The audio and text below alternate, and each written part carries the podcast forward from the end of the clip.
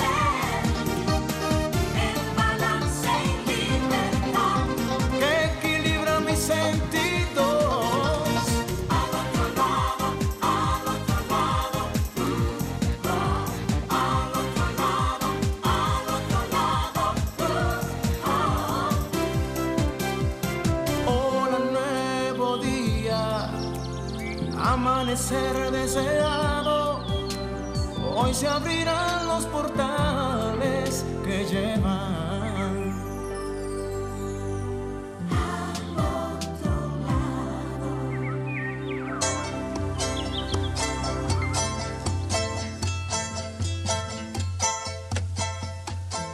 Gracias a la vida que me ha dado tanto me dio dos luceros que cuando los abro perfecto distingo lo negro del blanco. Y en el alto cielo su fondo estrellado. En las multitudes el hombre que yo amo. Gracias a la vida que me ha dado tanto, me ha dado el oído, que en todo su ancho graba noche y día, grillos y canarios, martillos, turbinas, ladridos chubasco y la voz tan tierna de mi bien amado. Gracias a la vida que me ha dado tanto, me ha dado el sonido y el abecedario Nuevo día, cómplices, gracias a la vida. Siempre les he dicho que tenemos que agradecer. Tenemos que pasarnos la vida agradeciendo y acostumbrarnos a agradecer cada situación que nos ocurra en nuestras vidas, porque es importante entender que agradecemos lo positivo, pero también agradecemos lo negativo que pueda ocurrirnos, porque tenemos que verlo como una forma de aprendizaje. Y si lo vemos como una forma de aprendizaje, wow, súper, súper fácil para nosotros mantener esa línea que tenemos que llevar de estar en armonía todos nuestros cuerpos, nuestra mente, nuestro emocional, nuestro cuerpo físico. Esos son los cuatro cuerpos, los cuatro vehículos inferiores. Entonces, si nosotros logramos esa parte, tendremos un día feliz. Imagínese usted levantarse cada mañana y no dar gracias a la vida, sino simple y llanamente decir, carajo, otro día. ¿Ustedes se imaginan? ¿Cómo puede ser que hay ese jodido trabajo, para no decir la otra palabra? Ay Dios, yo tengo que levantarme ahora para hacer tal cosa. Ay, caramba. Oye, tú estás todavía con la, con la cabeza en la almohada. Tú no te has dado cuenta de que tú tienes que decir gracias, Padre, porque estoy viva. Entonces tú comienzas a decir todo lo que tú quieras, pero por lo menos di gracias. porque estás vivo. Eso es lo que yo quiero que nosotros nos acostumbremos. Y es tan hermoso. Y eh, yo tengo uno de, la gente le llamaría altares, pero uno de mis sitios donde están mis vírgenes, yo tengo muchos entonces altares en mi casa, eh, donde están todas mis vírgenes, eso es en el, comedor, y cuando yo voy para la cocina, le paso por al lado. Y yo estoy aprendiendo a seguir las maravillas del Padre Pío. Esto, esa, la vida de ese santo es el santo de los estigmas. Y quiero que sepan que él dice, él era muy mariano, cada vez que veas una imagen de la Virgen, dile, Madre, dámele un beso y un abrazo a Jesús de mi parte. Ah, bueno, cuántas veces yo paso, madres, un beso y un abrazo al Maestro Jesús de mi parte. Ya yo la veo y nada más le digo adiós, porque ellas saben lo que yo les voy a decir. Son situaciones que no te quitan, no te restan, te suman. Y al sumarte, entonces tú te sientes diferente, te sientes bien, te sientes en armonía todo el día. Necesito que ahora todo el mundo busque, porque eh, tenemos una práctica hoy, un espejito. Puede ser un espejo grande, pero a mí me gustaría que fuera un espejito de eso de, de, polvo, de uno de los polvos compactos, un espejito pequeño, porque se va, usted va a poder verse mejor que un espejo grande. Pero si eso es lo que tiene, ni modo. Búsquenlo, ténganlo ahí al lado de ustedes, porque vamos a decir en un momentito qué significan las líneas de la cara en relación a, lo que es cada quien desde un punto de vista de su personalidad y en lo que está fallando. Yo soy eh, psicomórfica, o sea, hice los cursos, hice diplomados, y nosotros utilizamos las líneas de la cara para nosotros ver eh, situaciones en las personas, cómo son, y cómo la cara va cambiando, pero no por la edad, no, por las diferentes situaciones que te van ocurriendo en la vida. Pobre de aquellos que se hacen cirugía plástica en la nariz, porque ese es el palacio de la prosperidad. La nariz es el centro del dinero y el que se cambia, el palacio de la prosperidad, muy difícil que llegue a su vida la prosperidad. Y si la consigue, muy difícil que la mantengan. Chequen a Michael Jackson, es desgraciadamente uno de los grandes ejemplos que tenemos. Entonces, eh, vamos a la carta de los ángeles, tranquilitos, Vamos a inhalar para llamar hacia nosotros a los ángeles que hagan su presencia. Por favor, hagan presencia donde mí, por lo que me acaba de pasar. Que cuando yo llegue todo esté resuelto. Señor, te lo pido. Y pido a mis ángeles, cualquier ángel cerrajero que haya, que por favor camine para mi casa. En este instante. Ahora frotamos nuestras manos y proyectamos esa pregunta.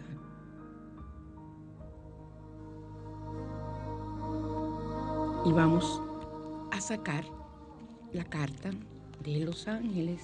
Vamos a ver, vamos a ver, vamos a ver, vamos a ver. Como decía el abuelito Cantarín. Aquí pocos de ustedes conocen, acuerdan del abuelito Cantarín. Yo soy el ángel del mensaje. Bueno, por lo menos me van a dar un mensaje. Eso es lo importante, por lo menos un mensaje me van a dar. Entonces dice, soy el ángel del mensaje, vengo a decirte que Dios no te falla. ¡Ay! Tú verás. Eh, hola Rubio, que no te había saludado hoy, que tantas cosas nos va a volver loco. hola Rubio. Eh, o sea que míralo ahí, mi corazón. Tú ves, tú ves, eh, Dios no me falla.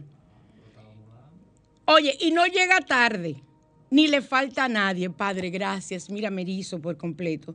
Deja tu carga sobre sus brazos. Dios está al mando y no hay por qué temer. Suelta toda preocupación sobre lo que te agobia y descansa. Te abrazo con mis alas de amor. Ese es el ángel del mensaje. Hoy sí hago yo eso. Cuando logre entrar, yo voy a hacer eso. Ay, vamos a ver, el ángel del mensaje. El ángel del mensaje. El ángel del mensaje. Y mira el número que tiene de la página en mi año de nacimiento, el 58. Estamos, vamos a jugar, vamos a jugar, vamos a jugar. Ahorita están la gente jugando el 58. Si, si sacan algo con el 58 me mandan, porfa. Soy el ángel del mensaje. Si escoges esta carta, probablemente sea porque necesitas reafirmar tu confianza en Dios y en el orden divino. Ay, cuánto lo necesitamos. Ejercitarlo cada minuto. Hacer las peticiones sin pensar es, bueno, Dios, si tú quieres. No, Padre, yo necesito esto, esto y esto. Gracias que has dado la orden, me sea concedida. Con esa seguridad de que tú eres su hija, su hijo y que te va a conceder lo que tú estás pidiendo. Cuando uno comprende que Dios es perfecto, que no se equivoca y que todo ocurre para bien, se relaja y libera las preocupaciones poniéndolas en sus manos. En otras palabras, deja a Dios actuar, permitiendo que todo fluya sin oponer resistencia. Mientras más resistencia oponemos, más difícil resulta que las cosas sean como tienen que ser. Ten la seguridad de que las cosas se desenvolverán de la mejor manera, simplemente confía y Dios no te defraudará. Busca una fruta que esté verde. Escribe en un papel la situación que te preocupa y colócala debajo de la fruta en un platillo. Observa el tiempo que tarda en madurar Visualiza tu situación como una analogía del proceso que tiene que pasar la fruta hasta que esté lista para ingerirse y de la misma forma acepta que tu situación requerirá del tiempo necesario para que se resuelva. Es una analogía. Compréndelo. No es que eh, al madurar la fruta ya se va a resolver, puede que ocurra, pero lo que te está enseñando, lo que te está mostrando es que las cosas tienen su tiempo para madurarse y para ser una realidad. Entonces, eh, ¿dónde me quedé? Acepta que tu situación requerirá del tiempo necesario para que se resuelva. Compréndelo, descansa y no te fatigues más. Enciende una vela verde al ángel del mensaje para que aclare tu mente y te ilumine con soluciones que resuelvan todo asunto que te preocupe. Recuerden, a veces nos es difícil, porque yo las velas las compro, las compraba y, hay personas que todavía me las compran. En el templo que yo asistía, usábamos todos los colores de, las velas, eh, que llamábamos los rayos, y había velas de cada color para cada día. Entonces, ahí usted puede, ahí se puede conseguir, pero es difícil porque no le venden. Entonces usted compra un velón blanco y tenga en su casa eh, papel o tela de diferentes colores para cuando yo vaya diciendo los colores. Usted hace así y forra y amarra con una gomita ese velón por fuera, eh, debe comprarlo con un vaso, lógico. O sea, vienen esos velones que vienen en su vaso y entonces ya está con el color verde. Tú lo amarras con el color verde, le pones una gomita y ya está haciendo la misma función. Y tú visualizas que esa vela es verde, que ese velón es verde. Así que vamos ahora al Salmo 33 que nos corresponde hoy. El Salmo 33 atrae la prosperidad, oigan qué bien, para conseguir fuerza, perseverando hasta alcanzar un objetivo. Cuando tú deseas lograr algo, haces el Salmo 33 y si puedes hacerlo varias veces al día, mucho mejor. En las cuestiones relacionadas con la justicia, protege contra los accidentes de tráfico. Para quien cumple una pena injusta y hace aprender rápidamente lo que cuesta estudiar. Así que ya saben, ese es el Salmo 33, que es el salmo que nos corresponde en el día de hoy. Y los códigos, códigos numéricos sagrados de hoy son los códigos del agua. Recuerden que vamos a trabajar hoy los códigos numéricos sagrados para sanación y energía. Y que para introducirlo en nuestro cuerpo llenamos una botella de agua potable si es para tomar. Y si solo lo usaremos para el baño puede ser agua de la llave. Escribimos los códigos en la botella con un marcador o bolígrafo y los activamos con la punta de nuestros dedos o la punta de un cuarzo previamente limpiado. Si no, tú te lavas las manos y con el dedo índice de tu mano dominante yo soy diestra, mi mano dominante es la derecha. Si eres zurdo, tu mano dominante es la izquierda. Entonces, con el dedo índice, tú vas eh, poniendo los números. Anótenlo porque son bastantes. El primero es 99, 77, 654. Ese tú lo que haces, yo lo que hago es que lo pego con una cinta de esa de papel, o sea, masking tape de eso. Entonces ahí pongo con un marcador negro, un bolígrafo negro, 9977654. Y en la cara, en la, o sea, frente, del otro lado de la botella, pero justo frente, vas a poner el 44 66 111. O sea, anotadas cara a cara, uno frente del otro y quedar al mismo nivel. Puede usarse jarra de agua, botellas, vasos, pero solo de agua, no de jugo, ni de refresco, ni nada de eso. Y también lo puedes poner en las tuberías de las casas. Tú puedes hacer eso si tienes tuberías que se puedan ver.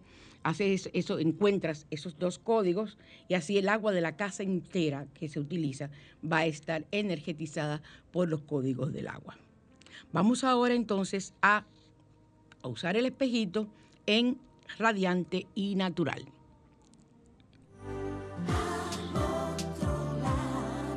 Radiante y natural.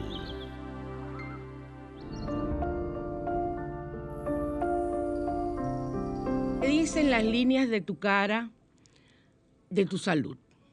Vas a coger el espejito o el espejo que tengas, lo que sea. Entonces, si tienes una vena temporal prominente, o sea, en la frente, una vena temporal prominente, es señal de que tienes presión alta, ira o angustia.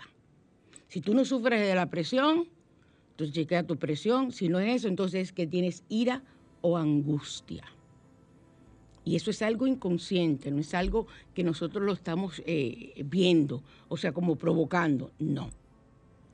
Vamos ahora a las arrugas horizontales en la frente, esos surcos que se hacen hasta la gente jovencita, tú lo ves significan muchas preocupaciones o consumo excesivo de azúcar, grasa y líquido.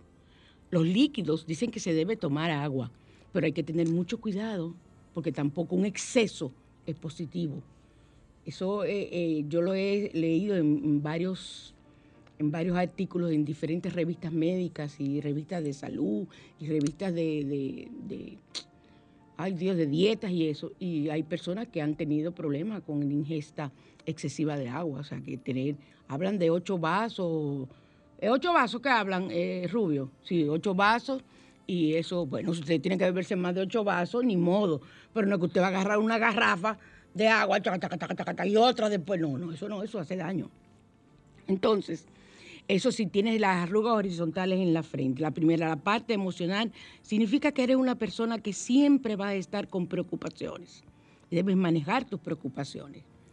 Una arruga vertical en el lado derecho de la ceja, aquí, en el lado derecho de la ceja, indica un hígado débil.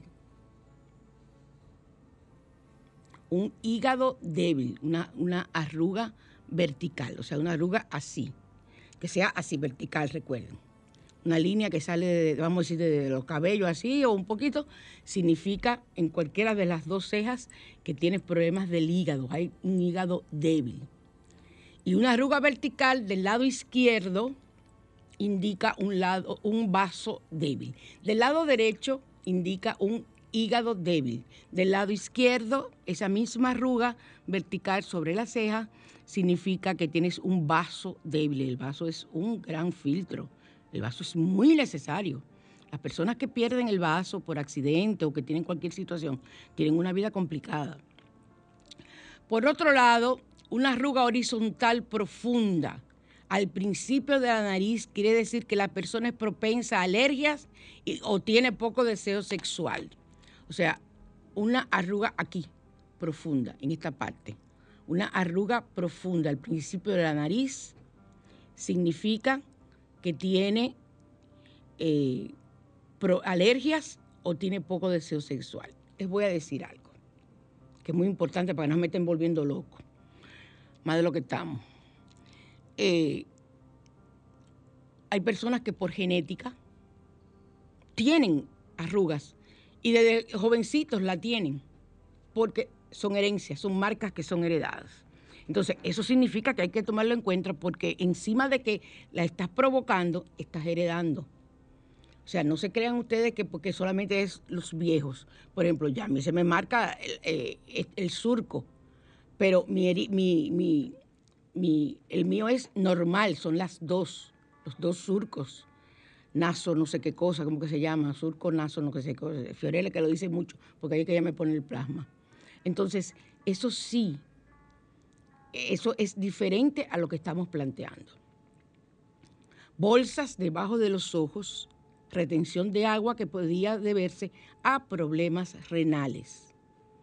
Usted primero chequeese, porque también puede ser de mal dormir y también puede ser de herencia. Pero si usted es una persona, estamos hablando de personas que no tienen ese tipo de situación y de repente comienzan a tenerla, entonces puede pasarle. Las patas de gallo quiere decir que tiene problemas de la vista o un hígado débil. Ay, yo no tengo patas de gallo. Y ahí yo no me pongo plasma, yo no tengo patas de gallo. La punta de la nariz roja es señal de que el corazón está trabajando demasiado. Punta de la nariz roja, el corazón está trabajando demasiado. Si tiene arrugas de la sonrisa muy marcadas, podría ser indicación de diabetes o problemas del páncreas. Ah, míralo ahí lo mío. Ya. Eso es de las arrugas de aquí mía, de la sonrisa. Yo tengo diabetes y tengo situaciones del páncreas. Ya, míralo ahí. ¿Qué fue? ¿Qué pasó? Porque tú me miras así y me, haces señas como que tú no estás de acuerdo. déjame ver la tuya, tú te tapaste la cara, déjame ver, déjame ver tu cara, porque tengo que evaluarte. ¡Ay! Chequéate, chequéate, te lo estoy advirtiendo. Varias arrugas verticales en la parte superior del labio indica que ha fumado mucho tiempo o que tiene poca actividad sexual. Arrugas aquí, esas arruguitas que se hacen así. Poca actividad sexual o tienen o una persona que ha fumado por mucho tiempo. Claro, pues se lo olvida así, hace ejercicio así para fumar. Gente que fuman feo, señores el que fuma. y, los fumadores de tabaco, ellos creen que se la están comiendo ahora, eh, rullo. Ay, ellos creen que con su tabaco eso, eso, eso es un porte y un estilo que con eso se nace. Eh, una arruga vertical muy marcada al lado de los labios es señal de un sistema reproductor muy débil. Una arruga en esta parte. En esta parte. Antes de pasar aquí abajo. En esta parte de aquí un sistema reproductor muy débil. ¿Ok? Al lado de la boca ahí, pero sin llegar hasta la barbilla. Es. Y un surco profundo en la barbilla indica frustración, sufrimiento o deseo sexual fuerte no satisfecho. Un surco en la barbilla, aquí en el centro. Pero no es las personas que tienen, la, que tienen esto aquí hundito, aquí, no. Es un surco, es una una, una, una arruga. Un surco es una arruga. Y la papada indica tiroides lenta y débil. Si nos da tiempo hoy, más adelante en otro segmento yo voy a hablar de situaciones emocionales que tienen que ver con nuestros cuerpos. Una papada indica tiroides lenta y débil. ¿Estamos claros? Así que pasemos ahora a la mañana te invita.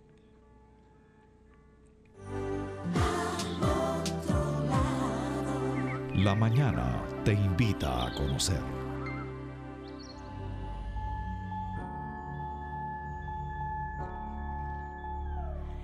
Seguimos en Sol 106.5, la más interactiva, su spa radial, y vamos a dar los teléfonos para llamar en cabina. El 809-540-1065 aquí en Santo Domingo. Desde el interior del país, sin cargos, el, el 809-200. 1065. Y desde los Estados Unidos y el mundo, el 1833-610-1065 para comunicarse gratuitamente con nosotros. Vamos a hablar de responsabilidad emocional. ¿Por qué? Porque la responsabilidad emocional es nuestra. Tú eres que tienes responsabilidad de tus emociones, de cómo tú tú te dejes afectar, de cómo tú reaccionas frente a determinadas situaciones.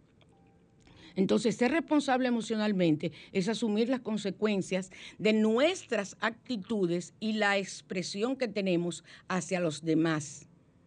O sea, de nuestras actitudes y de cómo nos presentamos hacia los demás. Y tenemos, y tenemos que tener en cuenta que somos los únicos involucrados en esa, eh, en esa situación de nuestras emociones, pues son nuestras. Oigan, oigan el, prefijo que lleva eso, la palabra, nuestras, el, adjetivo. Entonces, eh, si es un adjetivo, ay Dios mío, yo tan buena que era en gramática, ya hasta eso se me ha olvidado, si es un adjetivo bueno o malo. Nuestras, no, adjetivos son buenos o malos. Nuestra, nuestro, vuestro, Sí, también debe serlo, entonces. Entonces, eh, y que somos los únicos involucrados y que tenemos que tener la responsabilidad frente al accionar de nuestros actos. Yo no puedo echarle la culpa al rubio de que yo no me comunique bien con ustedes. Yo le puedo echar culpa a él de que haya una situación de la transmisión y no necesariamente él es el culpable porque él no, él no está dentro del equipo. Entonces, es un ejemplo sencillo, pero muchas veces usamos la relación espejo, donde nosotros vemos en el otro las deficiencias que tenemos nosotros y vivimos atacándola. Cuando tú descubras cuáles son esas relaciones espejo, tú te pones a pensar, ¿qué yo encuentro mal en mí? En mí? Si tú vives con, tienes tu esposa, tu esposo, o tus hermanas, o tu madre, ¿qué yo encuentro mal en ellos? Y chequéate si tú tienes esa situación. Eso es la relación espejo. Entonces, primero analízate para poder tú criticar, para poder tú eh, eh, o, decirle a la persona tienes tal o cual defecto. Primero analiza tú tu situación, lo que a ti te está pasando, cómo eres tú cómo te amas, cómo trabajas y cómo reaccionas contigo, para entonces tú poder evaluar a los demás. Qué lindo es tú ponerte a criticar al otro y tú no tienes ni idea de las malas cosas que tú tienes. Y otra cosa, que el que critica, mírame la cara de chismosa, el que critica generalmente no admite porque que no se conoce. Ahí está involucrada la reacción espejo y está involucrado el desconocimiento de ti mismo. No has hecho ningún ejercicio para tu conocerte en realidad. Yo tengo una práctica que es la que yo más amo y mis pacientes adoran. He escuchado tantas personas decir, óyeme, esta terapia del día de hoy, cuando hacemos ese test, esta terapia del día de hoy sí me dio resultado. Me enseñó quién soy yo realmente. Gracias, porque me di cuenta de mis virtudes y mis defectos. Entonces, hay personas que nunca, ustedes lo saben, se han considerado inteligentes. Hay personas que nunca se, porque eso, y sobre todo gente de mi época, porque eso era ser vanidoso. Nunca se ha considerado bonito. Madre, si usted es bonita, si usted es buen mozo, o sea, pero usted, no puede andar como narciso, o sea, como eh, de ahí que viene el narcisismo, que se mira, pasaba el día entero mirándose en un lago para reflejarse, porque no había espejo en esa época. Pero ustedes no pueden pasarse la vida entera pensando en que eres, lo más hermoso, pero tú tienes que reconocer si tú te ves bien. Y si te lo dicen, agradecelo. Hay muchas gracias. Pero siente que es verdad. Generalmente decimos, hay muchas gracias, pero no me lave la cabeza. Compadre, a usted no le están diciendo que usted tiene los cabellos sucios. A usted le están diciendo, qué bonita te ves. Pero tú tienes, como tú no puedes permitirte que te digan que tú estás bonita, que tú estás buen mozo, porque te lo han dicho desde chiquito, que eso no, esto no es correcto. Entonces, ¿qué pasa?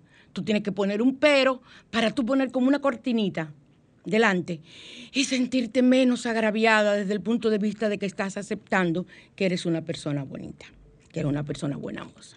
No. Ay, tú sí eres bonita. Ay, gracias. Muy amable. Gracias, igualmente. ¿Qué te cuesta a ti decirle también a esa persona que lo es? Hay que ser realista con nuestra realidad de cómo somos. Entonces, hay dos tres habilidades que tenemos que tener presente para nosotros tener una responsabilidad emocional. La primera es el autoconocimiento, que es lo que estamos hablando. Es la primera aptitud de la inteligencia emocional. AP, con P, no AC, sino AP actitud de la inteligencia emocional. Incluso yo utilizo pruebas de inteligencia emocional para que te des cuenta cómo estás de débil en ese, en ese capítulo de lo que es tu emocionalidad.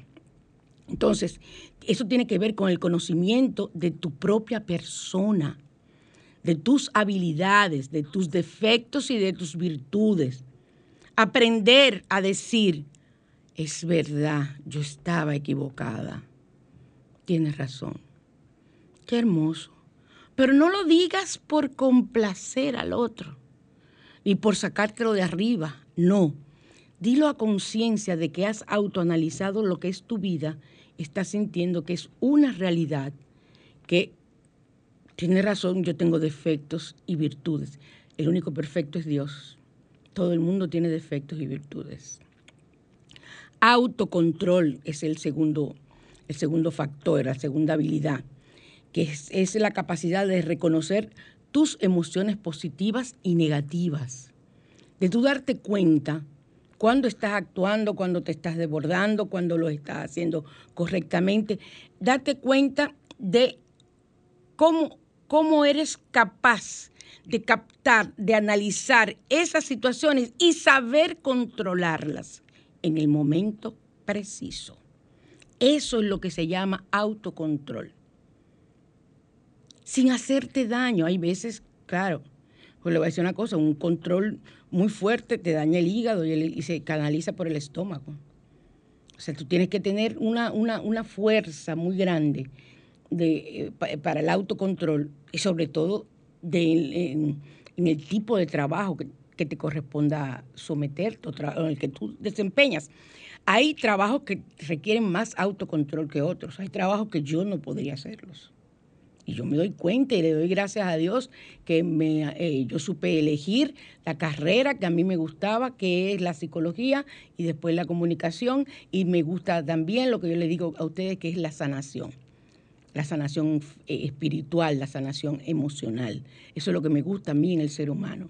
Yo soy feliz cuando yo puedo ayudar a una persona a curar cualquier tipo de situación que pueda tener.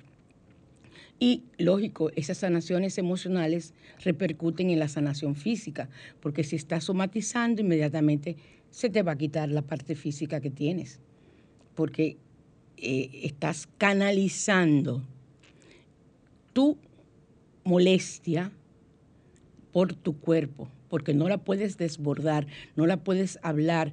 No, para eso es que están los psicólogos y si no tienes un psicólogo o no quieres ir a un psicólogo, búscate una persona que de verdad te comprenda.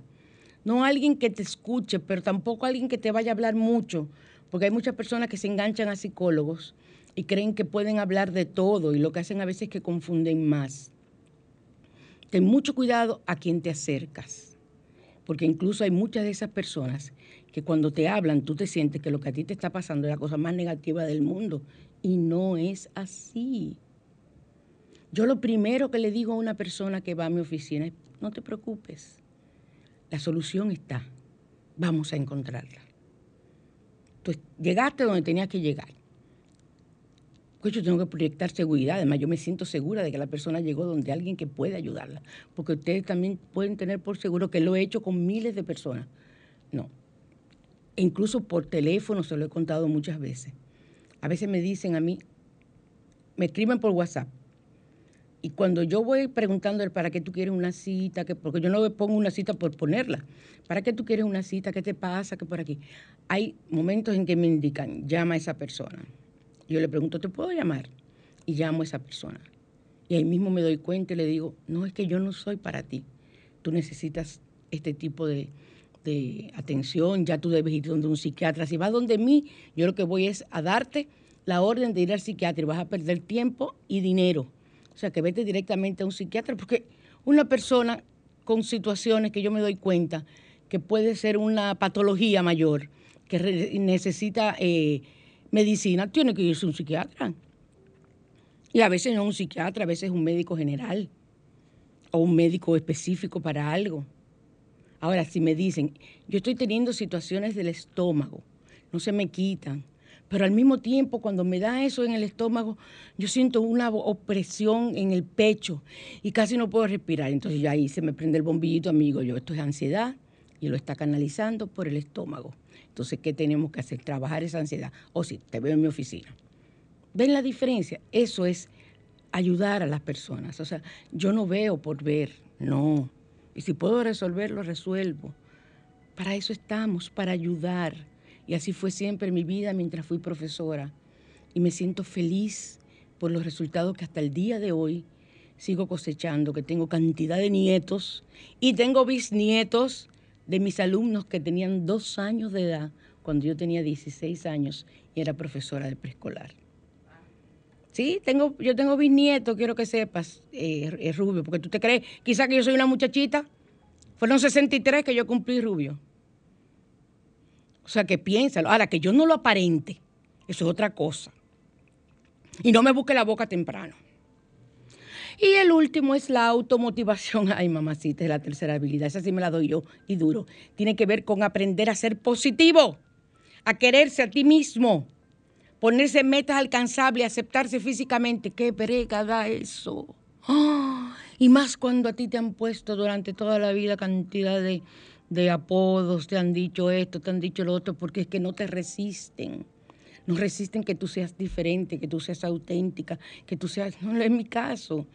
Y aprendí y ya al final de mi vida, después de los 50, gracias a Dios, tengo una actitud diferente en la vida, porque antes yo lo que siempre tenía era menudo para devolver, porque tenía que vivir así, como una cacata, defendiéndome, porque me tiraban, porque a mí no me, o sea, yo era yo, pero yo no le hacía daño a nadie, o sea, yo no, yo no quería hacer daño a nadie, pero las personas se molestaban por mi forma de ser, por mi actitud, porque yo era libre, porque yo cantaba, porque yo esto, porque yo lo otro.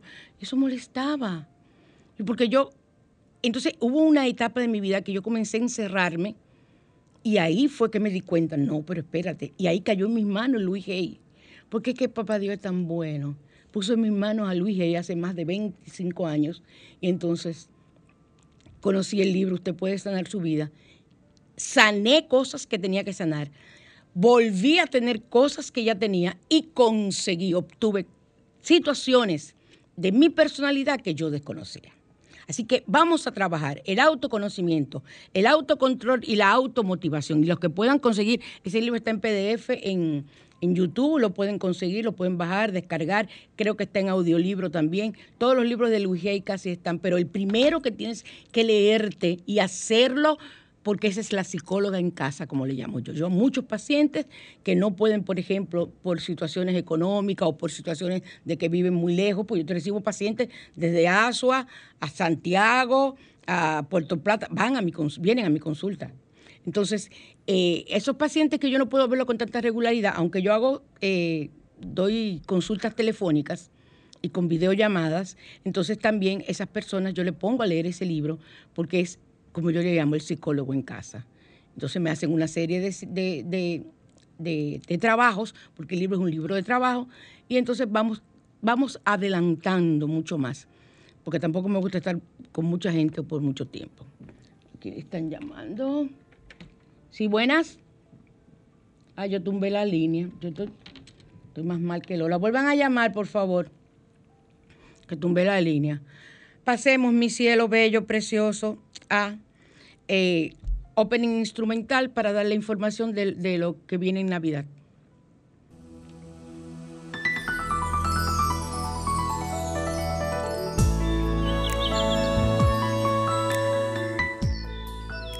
Recibí una cantidad inmensa y están bendecidas de las medallas de San Benito. Hoy voy a trabajar para subirlas porque tengo varias personas que ya me han hecho pedidos.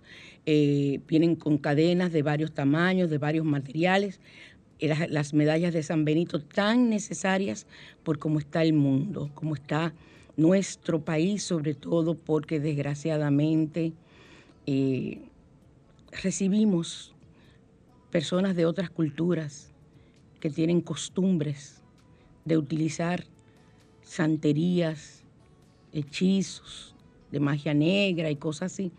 Entonces eso nos cae a nosotros. Y lo recogemos en cualquier lugar que estemos.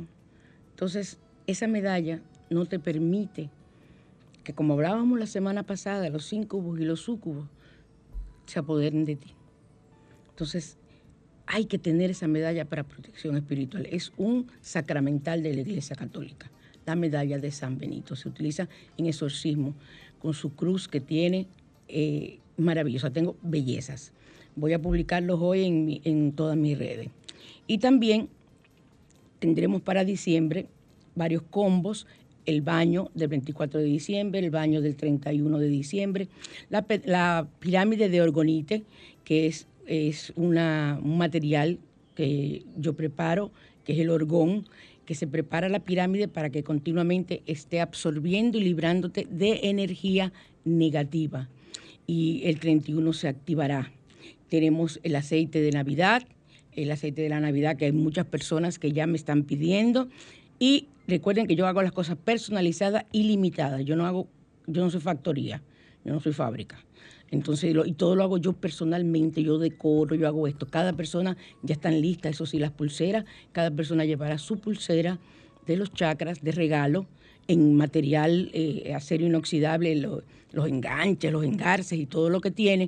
Y eh, por cada cosa que compren tienen su, y tienen su ojito turco, la pulsera para la protección. O sea que vengo con regalos y vengo con cosas muy bonitas Espero que no se me olvide nada, si no usted me escribe para hacer, ya están escribiendo para hacer los pedidos y así yo voy adelantando lo que hay que hacer. Vamos a ver en, en Así se hace eh, cómo los sentimientos afectan tus órganos. Vamos a ver algunos sentimientos que afectan tus órganos. Al otro lado. Así se hace.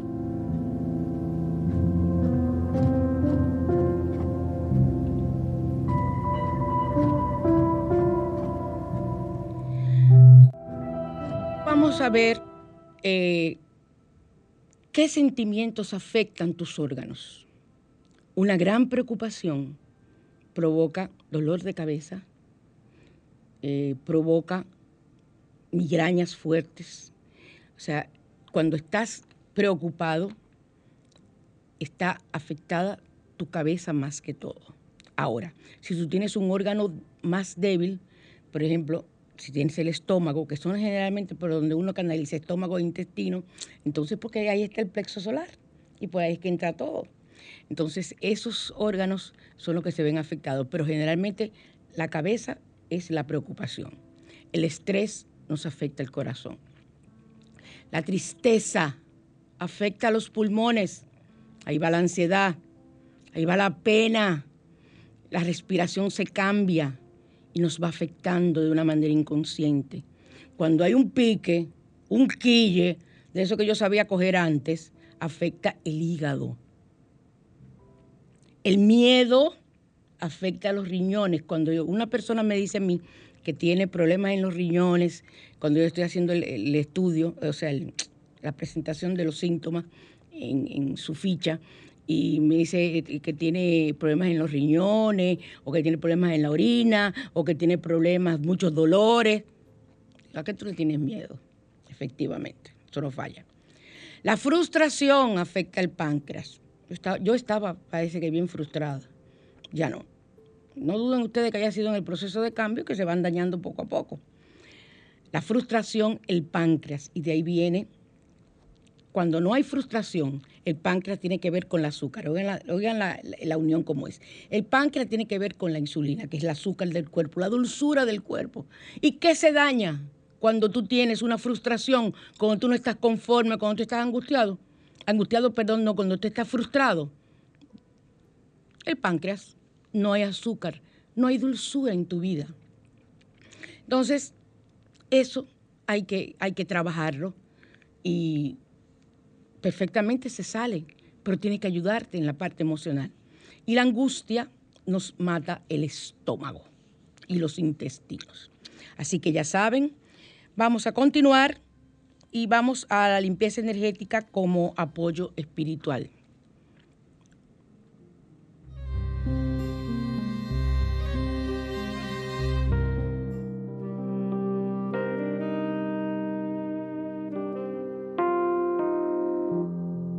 Tomás Bruxas, línea esotérica, presenta Rituales.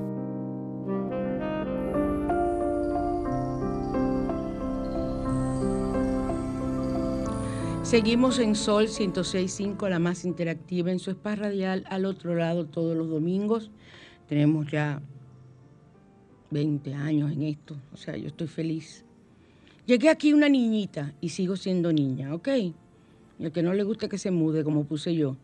Yo, yo puse, mira, yo soy, ser liceísta eh, es una gran cosa, una cosa así puse, y, y le puse arriba, al que no le guste que se mude. que no le guste que se mude, que se vaya de mi Facebook. Ese Facebook lo pago yo. ¿O eres tú que lo pagas? No, soy yo. Ahí yo lo que no puedo es ofenderte a ti. Yo no puedo ofenderte, no debo, no debo, espérate, no debo ofenderte. Y ganamos, imagínate tú, ay madre mía, mi papá tiene que estar allá arriba en el cielo vuelto loco.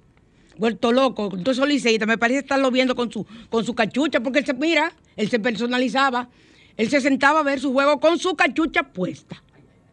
Porque eso era liceísta y mi mamá hasta lo último. Entonces, eh, vamos a ver la limpieza energética Ustedes saben que yo he proporcionado, a lo largo de todo lo que es el trayecto al otro lado muchos rituales para limpiar la casa de entidades, de egregores, de larvas astrales, que son cosas diferentes pero son del mismo ambiente, son del mismo círculo social, todas esas plaguitas, ¿verdad? Vamos a hacer un baño de romero, anís estrellado y albahaca. Recuerden que hay tres tipos de anís que nosotros conocemos, el anís comino, el anís estrella y el anís no sé qué cosa más, que eso es lo que se le echan a la arepita, un anís, el otro anís para hacer los té, para el estómago, etc. Vas a hacer un baño con romero. Todo lo consigues en el supermercado. Yo estoy loca por comenzar a sembrar mis matas de eh, mis hierbas de romero, de menta, necesito matas de menta. Voy a comenzar a, sembrarlas. Eh, o voy a ir a comprarla ya sembrada, pero tengo mala suerte cuando la compro en los sitios se me dañan. Baño de romero, anís estrellado de albahaca, hierve en una olla un litro de agua. Apaga, tú tienes que dejar que hierva, bla, bla, bla, apaga la olla y, y echas un puño de anís, un puño de albahaca y un puño de romero. Tapas, ya apagaste el fuego, tapas, eso se llama infusión. Y dejas que eso se infusione ahí adentro. Tú tapas eso y deja que se enfríe. Vas a tomar tu baño habitual, normal, como tú acostumbras a bañarte, y luego vas a echarte ese baño de hierbas, la frente, la espalda. No tienes que echártelo en la cabeza, pero hay personas que le gustan y se lo echan desde la cabeza y es fabuloso. Purifica y protege el cuerpo y el espíritu de las influencias negativas que nos rodean. Señores, somos imán. A nosotros se nos pegan las cosas negativas, eso no es brujería. Entiéndanlo, por favor. Las cosas negativas. Es cierto, hay oraciones, yo las hago, hay novenas, hay todo lo que tú quieras. Eh, el que trabaja la Biblia también lo puede utilizar, pero también hay personas que le gusta darse sus baños, pues te puedes dar tu baño. A mí, que vivo rezando, vivo orando, vivo haciendo, desde siempre, señores, desde siempre. Entonces, me gusta hacer mis baños también, porque es una forma de purificar también. Y se siente tan, tan diferente el cuerpo, aunque yo lo acompañe con una oración. Cada quien lo acompaña como quiere y cada quien puede pensar que es un sacrilegio y puede pensar lo que quiera, a mí me importa. Que el que no le guste que se mude, oíste, eh, eh, Rubio, que no le guste que se mude. Entonces, necesariamente tenemos que ayudarnos con situaciones para que nuestra vida sea mejor, nuestra vida sea mejor. Yo les voy a decir a ustedes, yo les dije que a mí me mandaron una plaga y yo utilizo mis oraciones y yo sé que las oraciones, hay una oración específica que me ha ayudado pero yo tengo que utilizar también fumigación. Las dos cosas. Entonces, es lo mismo con el cuerpo. Tu cuerpo tiene una plaga, una plaga de larvas astrales, del mal haber, mala energía. ¿Qué te cuesta a ti un baño de eso? Eso no tiene nada que ver, ni es pecado. Pero yo respeto a cada quien y el que quiera que se lo dé romero, anís estrellado y albahaca. Y se recomienda hacerlo cada semana y mira cómo, cómo lo especifico con tu oración preferida. Así que cómplices, los dejo a ustedes con una canción que va dedicado a mi primo querido Jaime, que le gusta mucho esta canción. Le dije eh, ayer le dije, te la voy a poner en el programa y te la voy a dedicar. Me muero, pero esta vez interpretada por Pandora y Natalia Jiménez. Hasta el próximo domingo, ya pronto vamos a comenzar con los rituales de Navidad y las cosas que hay que poner en el arbolito, lo que hay que hacer. El arbolito es el día 8, el día de la Virgen, que se debe poner, porque aquí la ciudad está llena de arbolitos. Muchas bendiciones y un feliz inicio de semana.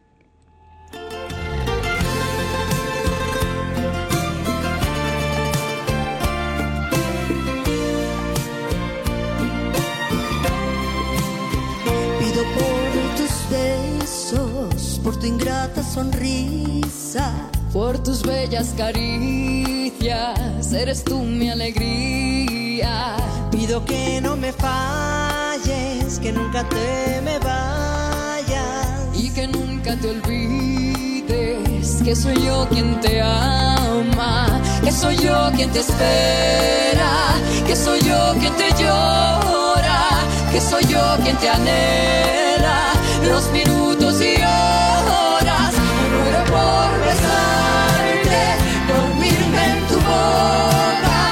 Muero por decirte que el mundo se equivoca.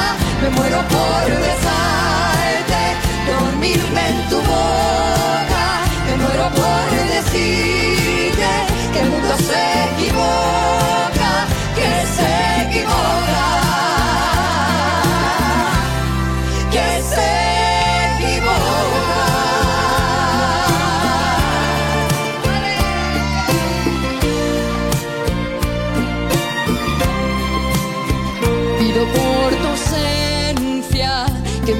Extrañarte, que me hace soñarte cuando más me haces falta. Pido por la mañana que a mi lado despiertes, enredado en la cama. Ay, cómo me haces falta. Que soy yo quien te espera, que soy yo quien te llora, que soy yo quien te anhela los minutos y horas.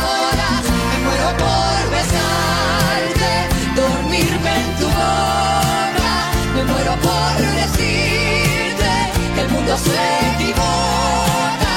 Me muero por besarte, dormirme en tu boca. Me muero por decirte que el mundo se equivoca,